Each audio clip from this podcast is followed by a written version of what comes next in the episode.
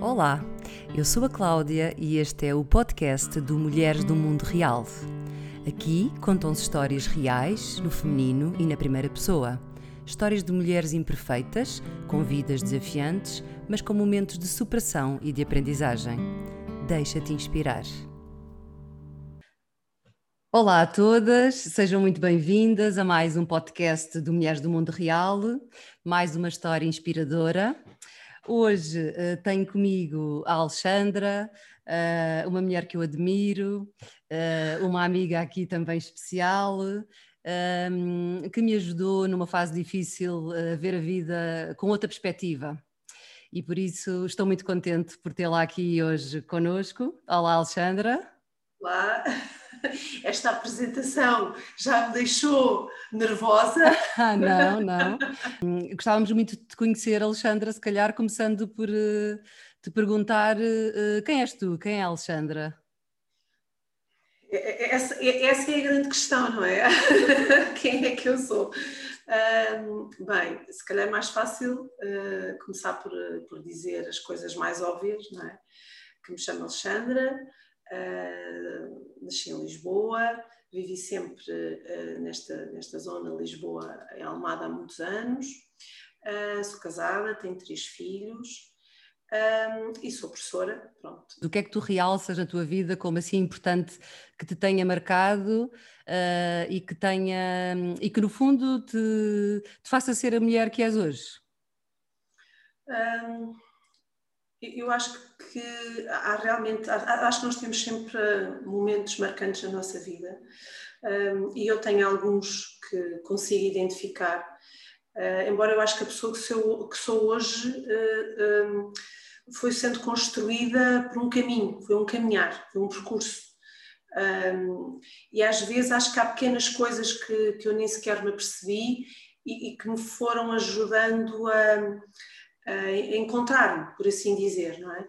Ah, mas se eu pensar ah, logo assim à partida no, no momentos mais marcantes da minha vida e que acho que mais me ensinaram, o primeiro de todos acho que foi o nascimento do meu primeiro filho, há 15 anos atrás, um, que ele nasceu prematuro, não é? de sete meses, primeiro, primeiro filho, foi, foi complicado. E foi complicado não só pela parte emocional não é? que, que nós passamos enquanto mulheres e mães, de nos sentirmos uh, para já impotentes e depois uh, onde é que eu errei, não é? Há ali um processo de, de nos sentirmos que, de sentir que falhei com ele de alguma maneira para alguma coisa que eu fiz que tivesse levado ao ele ter nascido prematuramente, porque os médicos também não, não conseguiram justificar o porquê do nascimento dele, estava tudo bem. Um, e aí acho que foi a primeira vez que fui confrontada com as minhas limitações uh, com as minhas limitações emocionais, uh, com as minhas limitações um, ehm, com a própria vida, porque eu uh, tinha muita mania que controlava tudo o que acontecia na minha vida. É? Tinha a mania que, um, ehm, fruto da imaturidade pura, não é? Falta de experiência de vida, sem dúvida. Um, ehm, que pronto que eu ia ter um filho naquele hospital ia correr assim depois ia acontecer. Portanto eu tinha a minha vida toda assegurada e controlada e achava que que, que eu tinha o controle. Nós não controlamos nada é? nós temos obviamente que as nossas escolhas uh, vão definir o caminho que traçamos não é? O caminho que, que pode ter mais ou menos obstáculos consoante as escolhas que fazemos mas há factos que ocorrem sobre os quais nós não temos qualquer poder. E, portanto, aí foi a primeira vez que eu um, percebi a, a, minha pequenez nesta, perante a vida, perante, perante tudo o que me rodeia. E foi difícil, foi difícil uh, por aí, eu perceber uh, a minha falta de controle, uh, e depois foi difícil, durante alguns anos, aprender a gerir ou a aceitar uh, que as coisas tinham que ser assim, que eu não tive culpa por ele ter nascido prematuro. Portanto, acho que esse foi talvez um. de uma aprendizagem à séria, é? porque um, nós às vezes acho que há, uma, há, uma, há aqui uma diferença entre aquilo que nós sabemos na teoria e que dizemos e aquilo que fazemos. E que depois conseguimos pôr em prática. Outro fator que eu posso dizer que, que foi marcante foi o eu assumir uh, quem sou. Primeiro que tudo, um, uh, eh, foi importante descobrir quem sou e depois assumi-lo perante os outros, não é? E isso também foi difícil, porque a Cláudia uh, já acompanha-me já há alguns anos na minha vida, não é? Somos amigas e ela já me conhece bastante bem. Mas eu um, sou uma pessoa que desde sempre me interessei por assuntos ligados à espiritualidade, mas sempre escondi. Desde que eu me conheço, eu era adolescente, eu já me interessava por estes assuntos sem, eh, sozinha, às escondidas e mandava vir livros dos Estados Unidos e porque não havia grande coisa em Portugal e eu questionava muito sobre quem, quem é que eu era, o que é que eu estava aqui a fazer, para onde é que eu ia, mas qual era o sentido da minha vida, qual era o meu propósito da minha vida. Isto tinha que me fazer sentido, isto, isto, viver esta vida e morrer, isto não me fazia sentido. Portanto, eu andei à procura destas, destas respostas, não é? E comecei cedo. Comecei cedo à procura dessas respostas e talvez agora o, o, momento marcante é quando nós já temos uma maturidade que nos permite dizer: Esta sou eu. E, e eu venho cá para fora com esta pessoa. E, e uh, não estou minimamente preocupada com o que os outros vão pensar. Isto eu levei muito tempo, muito tempo a conseguir fazer, que é não me preocupar com o que os outros vão pensar. Eu tenho que me preocupar, obviamente, e, e gosto de ouvir a opinião dos meus amigos, da minha família, de, meu marido, dos meus irmãos, dos meus pais. Isso, obviamente, para mim é importante. Fora a opinião deles, sinceramente, hoje em dia é uma coisa que, que é secundária. E eu também me apercebi nesta caminhada de descobrir quem eu sou, que os outros me controlavam, indiretamente, porque eu deixava que eles me controlassem. Uh, mas levei muito tempo a aprender isso. Uh, e aquela necessidade que eu tinha de controlar a minha vida e ter tudo sob controle e eu ter, sentir-me ali segura, não é? Uh, também passava por essa minha uh, necessidade de que os outros me, me, vissem dessa forma e que eu passava essa imagem para fora também. Ou seja, é, um, é, um, é, uma mistura de, de, nós nos preocuparmos muito com o que os outros pensam de nós e dizem de nós, mas com, com, com o que isso vai interferir connosco emocionalmente e que faz também com que nós não, não queiramos sair daquela, uh, daquele controle, que está tudo controlado, porque tudo tem que correr bem, tudo tem que ser perfeito. Que mulheres uh, passaram pela tua vida e te marcaram assim profundamente na, na pessoa que tu és? ou na mulher que tu és? Uh, duas pessoas na minha vida que são, um, que eram, porque uma já, já faleceu este verão, a minha avó morreu em agosto, e, e a minha avó é das pessoas mais importantes da minha vida, a minha avó e a minha mãe. Eu sempre tive uh, uh, as, as, figuras maternas da minha família são figuras de peso. e, e portanto, talvez por isso é que eu, uh, aquela minha necessidade de ser uma mãe perfeita, não é? se calhar vem um bocadinho daí, não é? E, e de ser uma mãe forte e estar lá sempre, porque é, é essa, isso foi o que, eu, o que eu sempre vi, não é? Na minha avó, na minha mãe, sempre estiveram lá, nunca me falharam, nunca me falharam em momento algum da minha vida, as duas. E e portanto tenho essa eh, isso é tão importante para mim isso é, faz-me sentir tão segura que eu se calhar depois também transportei isso para os meus filhos de uma forma exacerbada não é? Uh, tenho a minha mãe, minha mãe é uma pessoa relativamente nova não é? E, e é uma pessoa que, com que eu partilho hoje em dia uh, tudo e a minha espiritualidade porque ela depois é engraçado também entrou nesta área com, comigo mais assim mais à séria.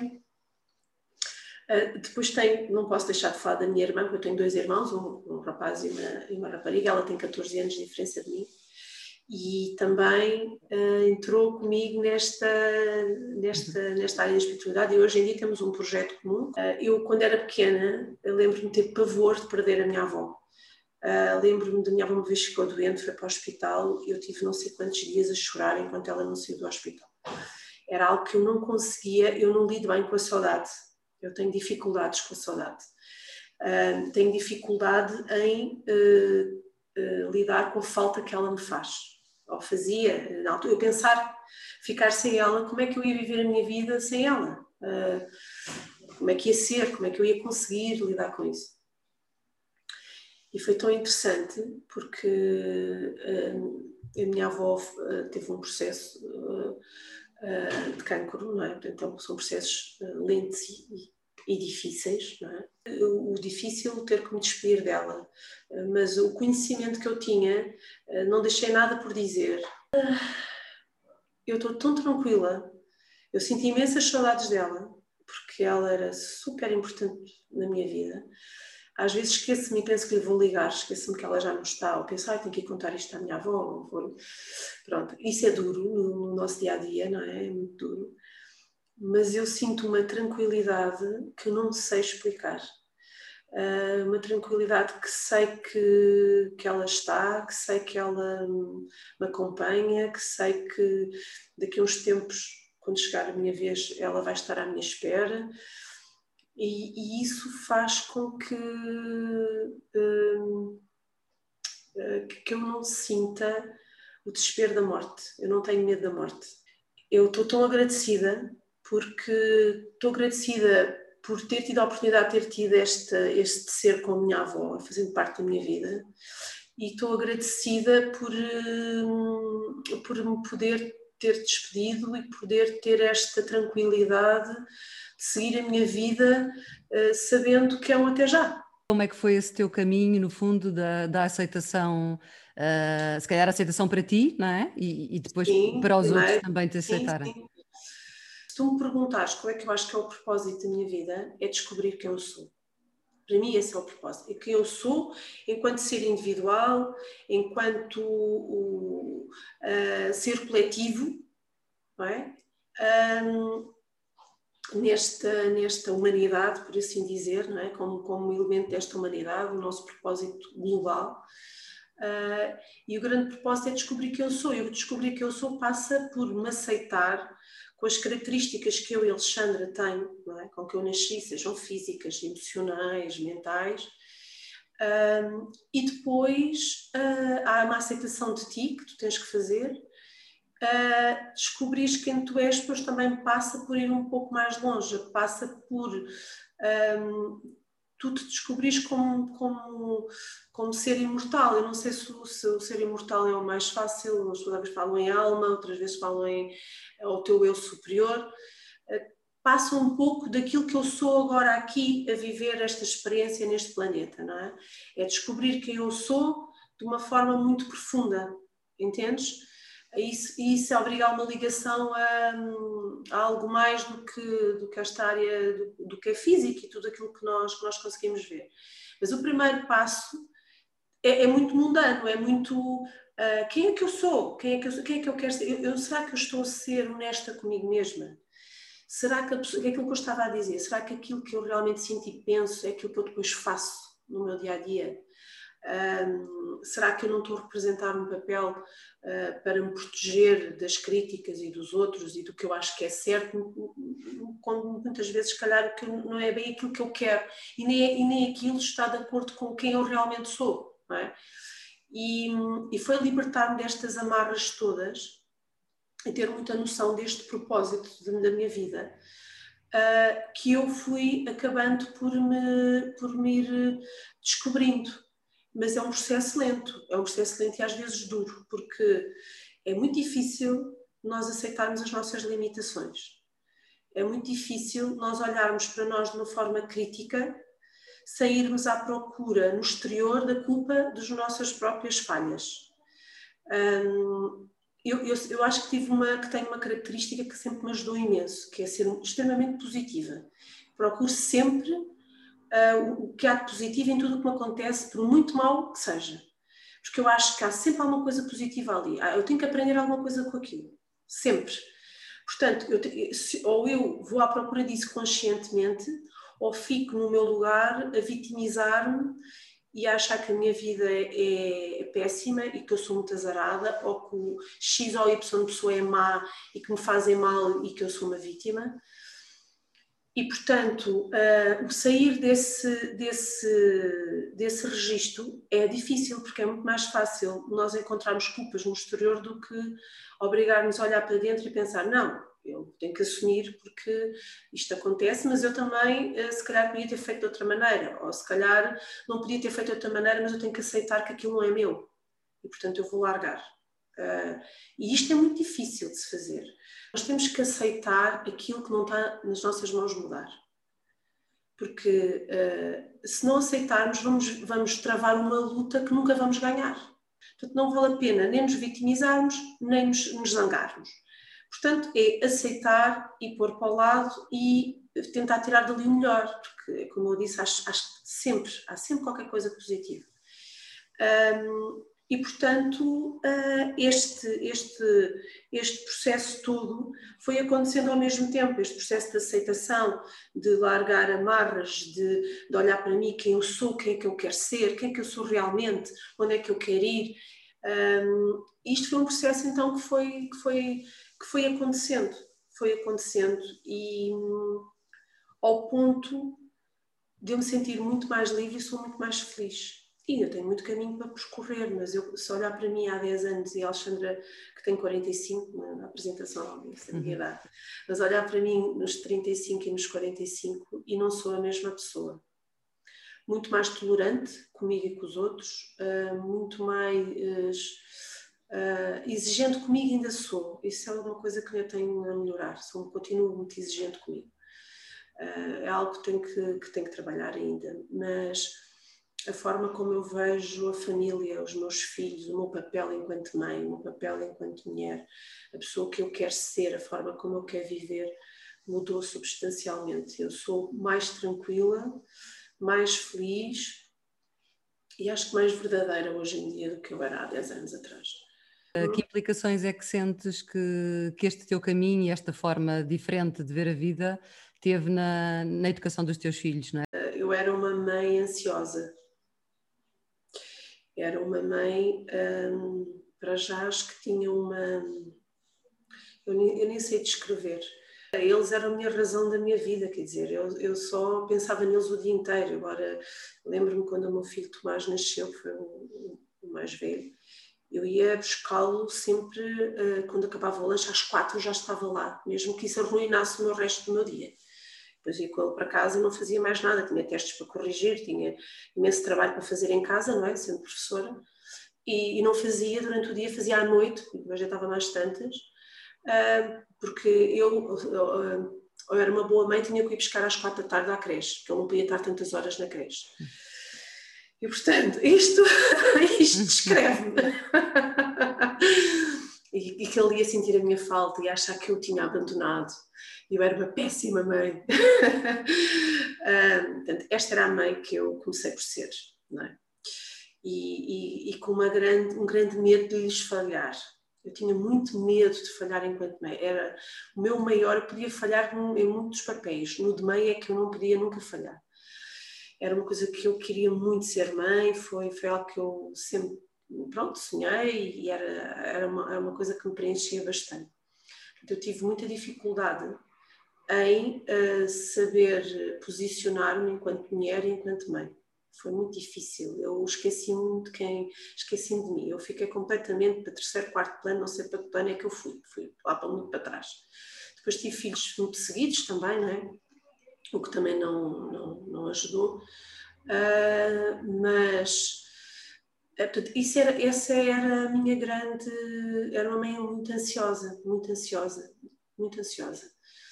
E este caminho hum, foi muitíssimo importante, porque eu hoje sou uma mãe muito mais tranquila. Uh, sou uma mãe muito mais tranquila, não perdi as minhas características. Uh, sou uma pessoa que ferve um pouco a água, como os meus filhos. Costumam dizer que tenho o pavio curto, isso não vai mudar. Mas foi algo muito mais profundo que isso. Para já, a primeira coisa foi uh, perceber que eles não são meus que eu tenho um sentido de posse com eles horroroso. Uh, eles não são meus. E, e, esse é um erro que eu acho que nós mães cometemos muitas vezes, é que eles são nossos e, e prolongamos este cordão umbilical com eles como se eles fossem uma continuidade de nós. Eles não são nada uma continuidade de nós. Eles não têm nada a ver connosco. É? Eles são nossos filhos, mas eles não têm nada a ver connosco. E, e, eles têm a personalidade deles, o caminho deles, a forma de pensar, talvez nada tem a ver connosco Uh, e isso foi a primeira coisa, perceber que, que os, aqueles filhos não são meus. Eu, eu, eu vim com eles uh, porque, alguma razão, as minhas características enquanto pessoa são importantes também para a aprendizagem deles e para a evolução deles. Portanto, eu, por alguma razão, fui mãe deles. Eu costumo dizer que eu escolhi, eles me escolheram. Até um dos meus filhos, quando era pequeno, disse ainda bem que eu te escolhi para mãe. Uh, e achei muito interessante, porque eu acredito seriamente nisso. Né? Portanto, eu achei que eles escolheram-me, eu escolhi-os, uh, porque tínhamos que fazer este caminho juntos. Por alguma razão, nós temos características que nos podem, eu os posso ajudar na aprendizagem deles, até com os meus defeitos, se calhar até com os meus erros os vou ajudar na aprendizagem deles, e eles a mim. E são as pessoas que mais me têm ajudado e que mais me têm ensinado, têm sido eles os três. Cada um deles vem com uma bagagem vem com as suas aprendizagens e o seu caminho. E que eu só tenho que, que, eu, que isto, isto dá-me tanta tranquilidade, que eu sentir que eu estou ali ao lado, eu só tenho que estar ali ao lado para os amparar. Eu tenho que lá estar, tenho que estar lá quando, quando é preciso para dar colo, tenho que estar, estar lá para dar mimo, tenho que estar lá para me zangar quando tenho que me zangar, uh, mas não tenho que estar preocupada, eu hoje preocupo-me um pouco, e antes preocupava-me imenso, com aquilo que eles vão ser, ah, porque eles têm que ser os melhores alunos, para poderem fazer as escolhas em liberdade, para poderem ter o curso que eles quiserem, porque eu, eu como mãe tenho que lhes assegurar a melhor educação que eu conseguir. Claro que eu quero que eles tenham, façam o melhor, eu quando lhes digo é vocês têm que fazer o melhor, o melhor que vocês conseguirem.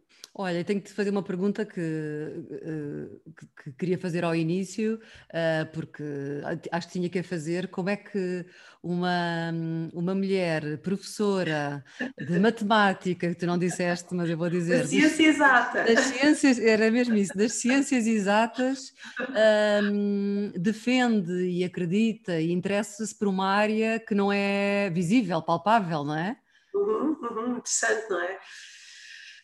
Primeiro, porque hum, há aqui duas coisas. Hum, eu interesso-me, adoro estudar uh, física quântica, adoro astrologia, adoro os astros, adoro a influência, a vibração que os planetas têm em nós, em nosso campo energético. Acho espetacular, acho que é. Uh, adoro a numerologia, portanto, eu interesso-me por coisas que às vezes têm aqui umas ligações, têm assim umas ligações ou à parte da matemática ou da física, que é outra área que eu adoro. Uh, portanto, e são áreas de, de, grande interesse da minha parte. O facto de, um, eu, eu, vou ser sincera, uh, as coisas não me faziam, como eu disse ao início, nada me fazia sentido. Esta história, estamos aqui a viver esta vida, depois morremos e acabou, isto não fazia sentido nenhum. Não, não faz sentido, uma coisa tão perfeita, nós temos um corpo tão perfeito, tudo aqui alinhado, perfeito no sentido do funcionamento, nós pensarmos nos nossos órgãos, no cérebro, na, na forma como nós criamos aqui este equilíbrio no nosso corpo, as plantas, a natureza, os animais, quer dizer, isto é tudo perfeito demais, neste sentido perfeito, está tudo muito bem pensado, parece que está aqui tudo muito bem um, articulado, este, mas isto, isto, isto, tem que ter um propósito maior, quer dizer, isto não faz sentido só, só, só vivermos esta vida assim. E portanto, eu questionava, mas depois era muito cética e muito desconfiada, muito desconfiada. Uh, começava a ir assim a alguns sítios, as pessoas depois passavam-me alguns conhecimentos e eu duvidava de tudo, tudo, tudo, tudo. Ia procurar livros, ia estudar, ia, e questionava tudo, eu sempre muito cética, quando me diziam, ah, pois, mas outras vidas... Mas é muito engraçado, há aqui um ponto que eu tenho que dizer. Sempre que me falaram em outras vidas e me falaram em outras dimensões, aquilo para mim fez-me logo sentido. Aquilo fez-me tanto sentido no meu íntimo que eu acho que nunca questionei a veracidade disso. Para mim isso foi uma coisa assumida. Uh, e talvez não a assumisse para fora. Porquê? Porque eu não tinha como justificar. E uma mulher das ciências exatas tem que ter uma demonstração para as coisas, não é? Tem que uma justificação muito clara, concisa e objetiva. Como é que eu vou justificar que acredito nisto? Eu não tenho, não tenho forma, não tenho forma de justificar. E portanto, isso é que eu escondia, mas eu, no meu íntimo aquilo era, eh, fazia todo o sentido, fazia todo o sentido. Um, e portanto termos um, umas dimensões paralelas de onde vamos depois quando acaba, aqui esta nossa experiência nesta parte física, que para mim é o mais baixo. Isto é, para mim o inferno é isto.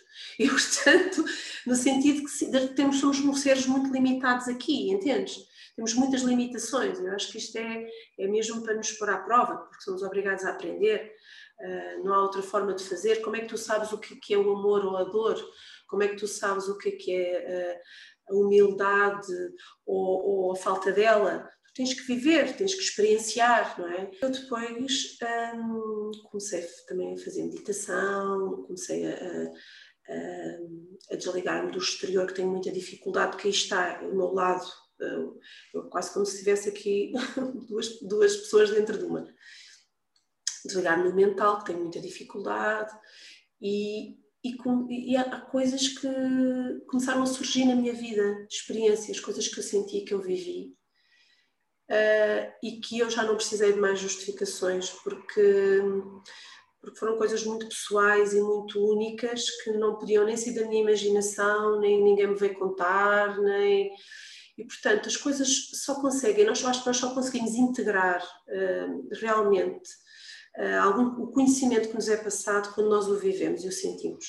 Mas a partir daí eu também deixei de ter necessidade de explicar seja o que foram os outros. Entretanto, uh, esta área para ti deixou de ser não só um interesse não é? Eh, de que uhum. tu sempre tiveste em experienciar essas situações e em investigar mais, e hoje uhum. transformou-se em algo mais concreto para passares ao mundo, não é? Sim, neste momento é um projeto de vida. Uh, ou seja, eu adoro dar aulas e as pessoas que me conhecem sabem, eu adoro os meus alunos, adoro dar aulas, adoro ser professora. Fui só que eu acho que com estes 21 anos de aulas também acho que já acho que já, já, já dei o meu 21, sim, acho que são 21, já dei o meu contributo uh, para, para o ensino e, e para, para, os miúdos. E, e, e, a verdade é que eu, como professora, a coisa que sempre me fez sentir melhor foi ter a capacidade de poder mudar a, fazer a diferença, de fazer a diferença com os meus alunos, não ser só professora de matemática, é mais longe do que isso. Ah, porque eu sempre acreditei que, e continuo a acreditar, cada vez mais, que sem o professor criar uma relação emocional e de uma ligação energética com o aluno, não lhe ensinamos nada. A relação com o professor é fundamental. Eu sempre investi muito nisso, nesta, nesta relação energética, e acaba por ser um bocadinho isso que eu agora estou a transpor, que é eu sinto com este caminhar que, eh, que eu aprendi muita coisa sozinha. Eu gostava de poder passar aos outros o que eu aprendi sozinha para eles não terem que passar por um caminho não é tão difícil, mas uh, se, se, eu posso ajudar os outros a, a, a, andar um bocadinho mais depressa, não é? Porque não? Eu acho que o que continua a aparecer na minha vida é o ensinar. A palavra ensinar uh, é, é, é, transversal a qualquer coisa que eu faça, porque é, é realmente aí que eu sinto que, que posso fazer a diferença, não é? Agora, uh, eu acho que estou a mudar, estou a sair da matemática, estou a sair da matemática e estou-me a dedicar um, a passar um pouco daquilo que eu aprendi aos outros nesta área da espiritualidade, porque um, as pessoas andam muito perdidas, uh, as pessoas andam, precisam muitas vezes de, de ajuda, ansiosas, um, vivem vivem com medo, com medo, não, até com medo de viver. Eu sinto às vezes isso. Estamos, eu já me vi e, e, com muitas amarras. Eu já me vi lá, eu já me vi assim. Nunca acho que uma pessoa com muito medo de viver. Acho que uma pessoa corajosa e positiva. Acho que isso eram características que me ajudaram. Mas vivi amarrada muitos anos nas minhas amarras que eu própria criei. Atenção. E nós somos os nossos piores inimigos.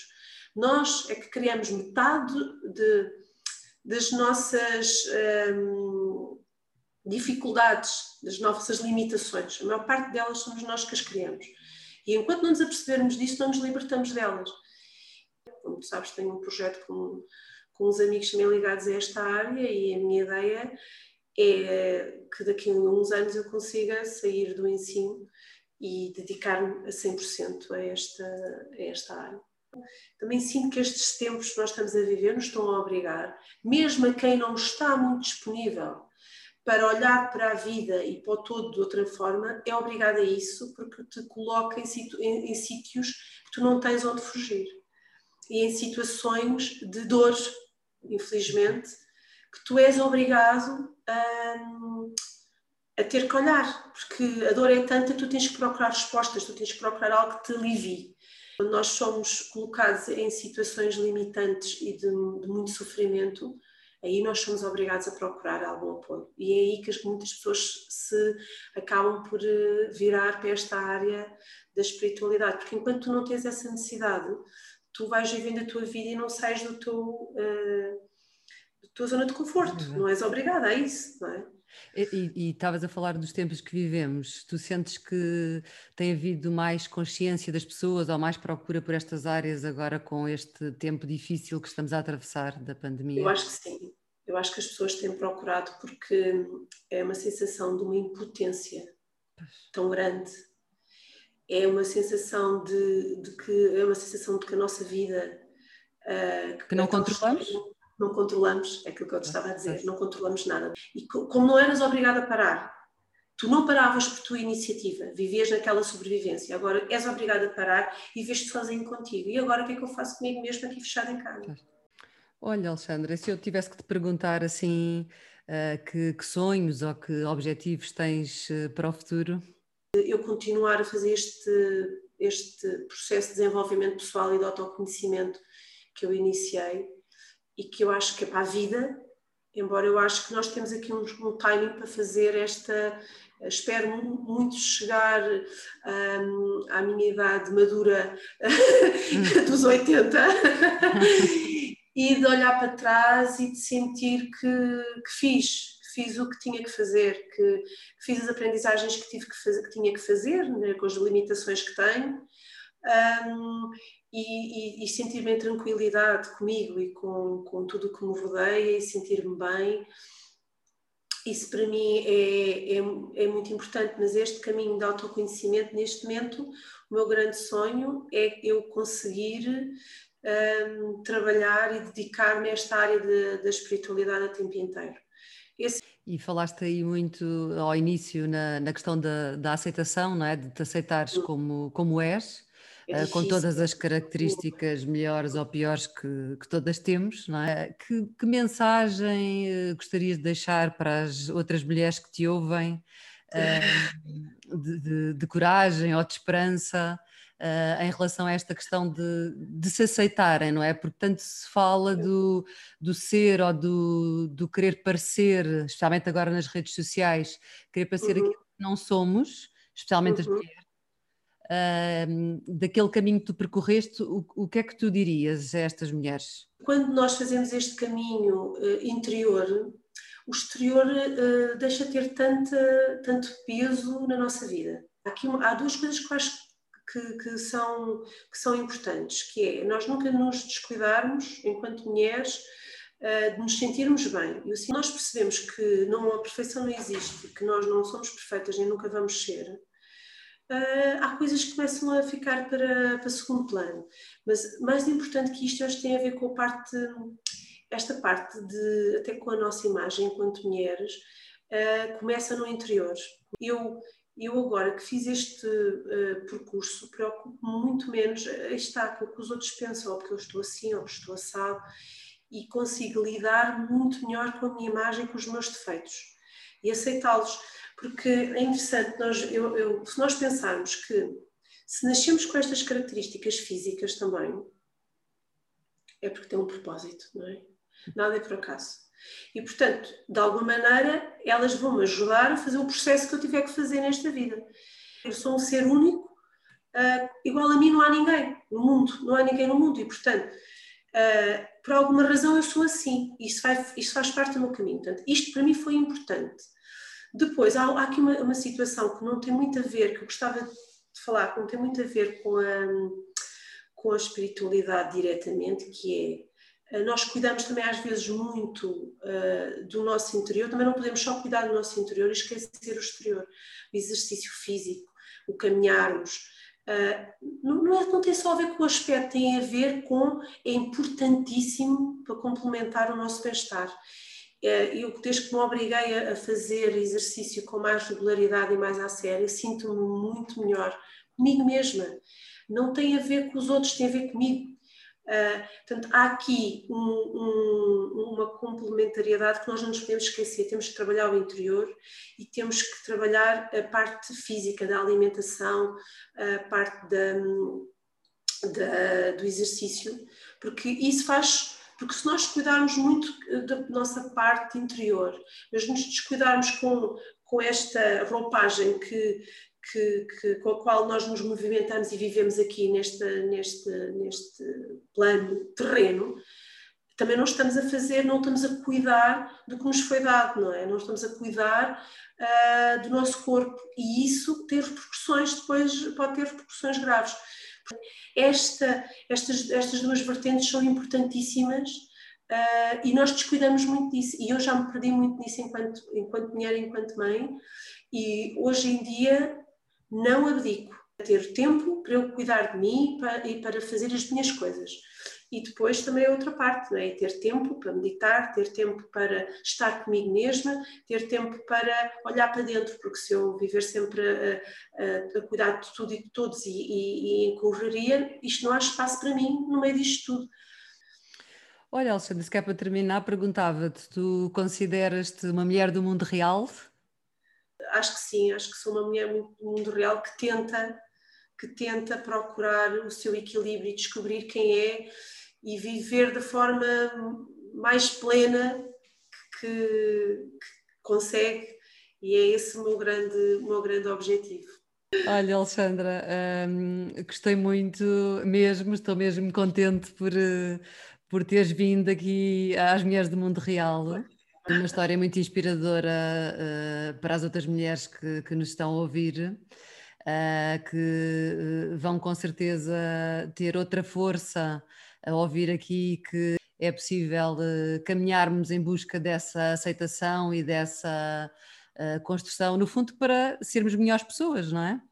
Uh, e, e, para, hum, como tu disseste agora, encontrares o teu equilíbrio como mulher e como pessoa naqueles uhum. inúmeros papéis que, que, tu tens como mulher uhum. e que todas temos, não é? Uhum, exato, é isso. Portanto, olha, eu agradeço-te imenso.